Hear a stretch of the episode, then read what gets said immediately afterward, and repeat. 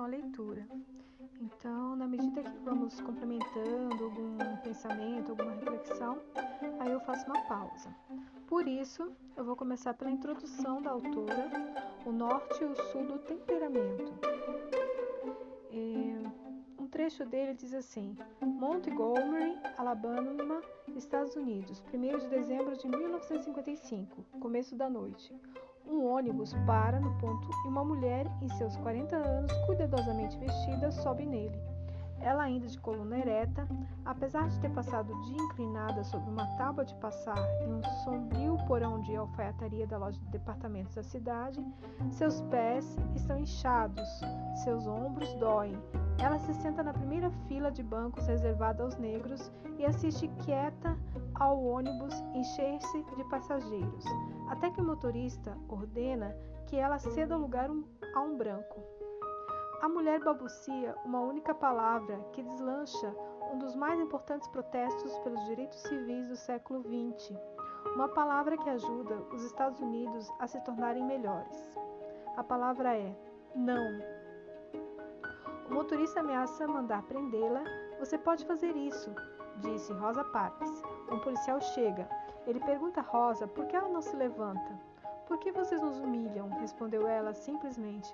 Não sei, disse ele, mas a lei é a lei e você está presa.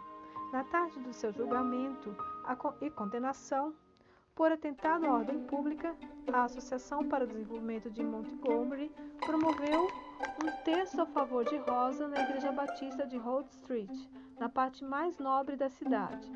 Cinco mil pessoas se reuniram para apoiar o ato solidário de coragem daquela mulher. Elas se espremeram dentro da igreja até que os brancos não fossem mais suficientes. O resto esperou pacientemente do lado de fora, ouvindo através de alto-falantes. O reverendo Martin Luther King Jr. dirigiu-se à multidão. Chega uma hora em que as pessoas ficam cansadas de serem pisoteadas pelos pés de ferro da opressão. Chega uma hora em que as pessoas ficam cansadas de serem empurradas para fora do brilho do sol de julho e de serem abandonadas em meio ao penetrante frio de uma montanha em novembro. Ele elogia a coragem de Rosa e a abraça. Ela fica de pé em silêncio, apenas sua presença é o bastante para animar a multidão. A associação lança na cidade um boicote aos ônibus que dura 381 dias. As pessoas enfrentam quilômetros para chegar ao trabalho. Elas pegam carona com estranhos. Elas mudam o curso da história dos Estados Unidos. Sempre imaginei Rosa Parks como uma mulher imponente, com um temperamento ousado, alguém que pudesse impor ante um ônibus cheio de passageiros mal encarados. Mas quando ela morreu em 2005, aos 92 anos, a enxurrada de obituários apresentavam-se na como alguém de fala mansa, doce e de baixa estatura. Eles diziam que ela era tímida e reservada, mas tinha a coragem de uma leoa, estavam cheias de frases como humildade radical e bravura quieta. O que significa ser quieto e ter bravura? Essas descrições questionavam implicitamente como você pode ser tímido e corajoso. A própria Rosa parecia ciente desse paradoxo, chamando sua autobiografia de Quiet Strength, Força Silenciosa, um título que nos desafia a questionar nossas ideias pré-estabelecidas. Por que o quieto não deveria ser forte? O que mais os quietos podem fazer a que nós não damos crédito? E assim, é, um início só da introdução que conta essa história.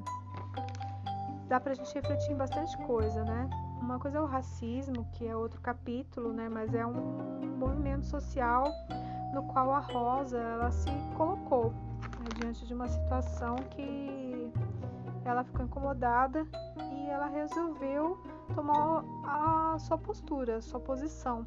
E olha que diferença que fez a posição dela, apesar de, de certa forma, tímida, silenciosa. Ela mudou todo um contexto. Né? Claro que não acabou com a situação do racismo, mas ela trouxe ali o, o que fala a, a autora de uma força silenciosa, que uma humildade radical. Então a gente pode, na verdade, é, vencer grandes conflitos e justamente os nossos conflitos interiores, que é o, que é o começo de tudo, né? E a gente tem ali dentro de nós um movimento silencioso que na verdade é uma bravura. Então, o que, que você acha? Como pergunta a autora, como você pode ser tímido e corajoso? Então, se você puder escrever aqui no grupo o que, que você achou dessa, desse início, né, desse livro, desse texto, coloque aqui o que, que você achou da Rosa, o que, que você achou dessa bravura, dessa quietude dela tão forte.